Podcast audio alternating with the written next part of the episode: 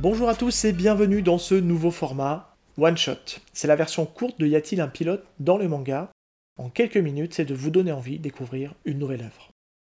Aujourd'hui, on parle de Veritas, aux éditions Meian et complet en 10 tomes. Veritas, c'est quoi? C'est un manoir, un shonen d'action avec de l'art martiaux, le scénario est de Yoon Jun Stick et le dessin est de Kim Dong-hoon.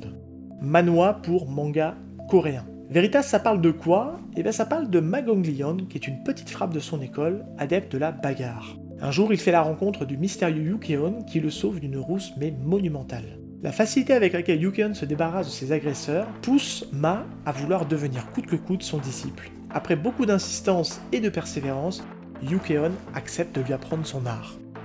Veritas, au niveau de l'édition, est, on peut dire, un miraculé.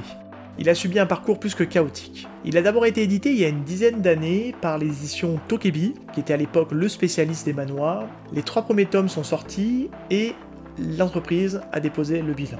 Le flambeau a été repris derrière par Samji, qui a continué la diffusion de Veritas jusqu'au tome 9. Et là, à nouveau, l'entreprise a déposé le bilan. Et donc on est resté pendant de nombreuses années sans avoir la conclusion de Veritas. Et c'est grâce aujourd'hui aux éditions Meian qui a décidé de nous sortir un coffret collector proposant les 10 tomes d'un coup, avec une nouvelle traduction beaucoup plus moderne, un plus grand nombre de pages en couleur, 4 ex libris, et pour les fans, un poster avec un dessin inédit de l'auteur. Et le tout pour un budget de 49,99€, ça fait moins de 5€ le manga, honnêtement c'est une super affaire. Les points forts de Veritas, eh ben, c'est tout d'abord son dessin. On est sur un dessin ultra efficace, avec une ligne claire, et surtout ce qui est très important pour un shonen d'action, tout est lisible.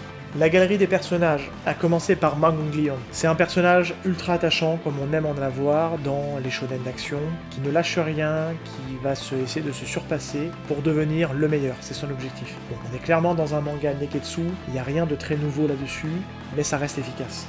Et tous les personnages secondaires qui sont présents dans le manga sont vraiment super bien écrits et ne sont pas manichéens. Le scénario est simple, hein, mais il reste efficace. On a un bon dosage ici entre l'action et l'humour. C'est vraiment ultra plaisant à lire, c'est bien découpé, et on a vraiment envie de savoir ce qui se passe tome après tome. Et c'est un bon mélange entre les arts martiaux et le fantastique, puisqu'ici tous les personnages ont tous une capacité spéciale, et tout est lié au pouvoir élémentaire. Je m'explique. Notre héros principal a la capacité de la foudre, et ses opposants ont d'autres capacités telles la pierre, le feu, l'eau, etc., etc. Je vous laisse imaginer les combats que ça peut donner. C'est comme dans les Pokémon, il y a des effets qui peuvent s'annuler entre eux, et d'autres sont complètement inefficaces, ou alors ont un effet plus que dévastateur. En conclusion, foncez découvrir cette petite pépite venue tout droit de Corée. Ça sort le 26 juin aux éditions Meian. Merci d'avoir écouté ce nouveau format, j'espère qu'il vous aura plu. N'hésitez pas à nous laisser des commentaires et à en parler autour de vous, à partager cet épisode sur les réseaux sociaux, et je vous dis à très vite dans Y a-t-il un pilote dans le manga?